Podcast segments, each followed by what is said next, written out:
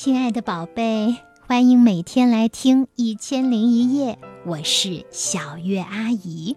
今天要给你来讲的是蜗牛和黄牛的故事。蜗牛和黄牛差了十万八千里，一个那么小，一个那么大，一个看起来一捏就碎，一个却身强力壮，是人们心中的大力神。你一定没想到吧，在很久很久以前呀，蜗牛和黄牛竟然是一对亲兄弟。既然是亲兄弟，当然长得也像喽。那是蜗牛像黄牛，还是黄牛像蜗牛呢？当然是蜗牛像黄牛啦。也就是说呀，很久很久以前的那个时候。蜗牛也是高高大大、帅帅的样子，比起黄牛的模样，一点儿也不逊色。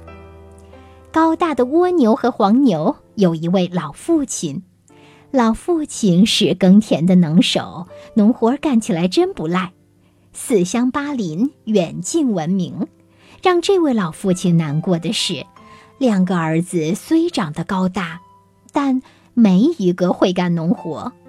这当然是蜗牛和黄牛的不对。家里有这么一位好师傅，就算不学吧，看着看着也该心领神会；就算手上做不出，心里也该有的。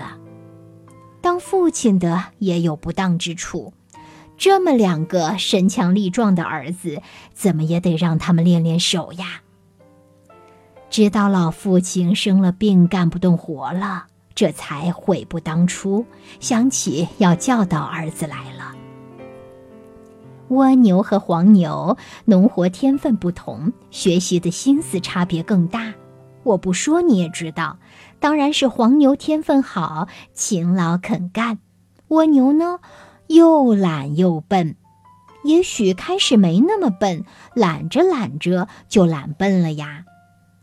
黄牛亲亲热热地在老父亲身边伺候他，陪他说话。爹，您平时做的那些农活我都记在心里了，您就安心养病，我保证伺候好您，也伺候好田。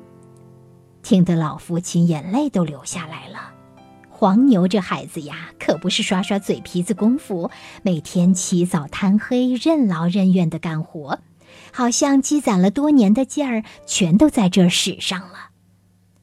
跟父亲一样，黄牛也成了种田能手。蜗牛呢，原来没事儿就老喜欢躺着，现在看到老父亲生了病躺着，它也跟着躺的时间更长了。早晨一睁眼躺着，躺到天黑还是躺着；闭了眼睡觉，当然也是躺着。老父亲一生病，黄牛辛苦啦。蜗牛倒是更舒坦了。黄牛伺候爹，也顺道伺候蜗牛，吃的喝的一并送到床上来。父亲吃完了，蜗牛也吃完了，黄牛在一起收拾。这么天天躺着，其实也怪累的。哪儿累？脑子累，心累，不干活就睡不着。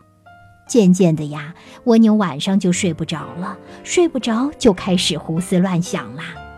蜗牛躺在床上看着屋顶，他突然想到，要是屋顶突然塌下来怎么办？蜗牛翻了个身，咦，这张床怎么吱吱响？是不是床腿儿要断了？蜗牛一害怕，躺不住了，起了身，抱着腿蹲在门外。风从门缝里钻进来，凉飕飕的。蜗牛一哆嗦，心想：门不严，床腿软，屋顶看得人心惶惶，这里不能再住下去了，太可怕了。蜗牛披着被子在门外缩了一夜，天一亮就出了门。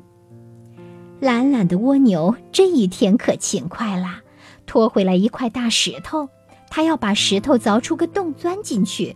他说：“这样的屋子最可靠，大风刮不倒，水也淹不到。遇到危险，我就背着跑。”石头上呀，总算凿出个小洞。有点小，蜗牛挤挤就进去了，只把脑袋露在外头，看看风景，吃吃东西。蜗牛呀，特别满意它的新住处，整天待在里面不肯出来，到哪儿都驮着。日子就这么一天天的过去了，老父亲和黄牛也拿他没办法。时间久了，蜗牛想出来都出不来了，好像跟它的石屋子长在一起了。渐渐的呀，蜗牛就成了现在我们看到的样子。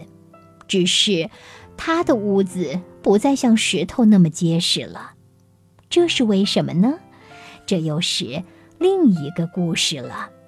你打算自己往下编吗？我相信你一定行的。这个故事呀，讲到这里，我们就已经讲完了。好啦，接下来小鱼阿姨要把接力棒交给你啦。你会在明天给爸爸妈妈讲一个蜗牛壳为什么那么软的故事吗？哇哦，想象着那样的场景，我就要为你竖起大拇指啦！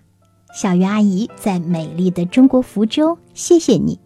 听完了我讲的故事，如果你有话要对我说，可以添加我的微信“小月全拼”加上数字八七零七。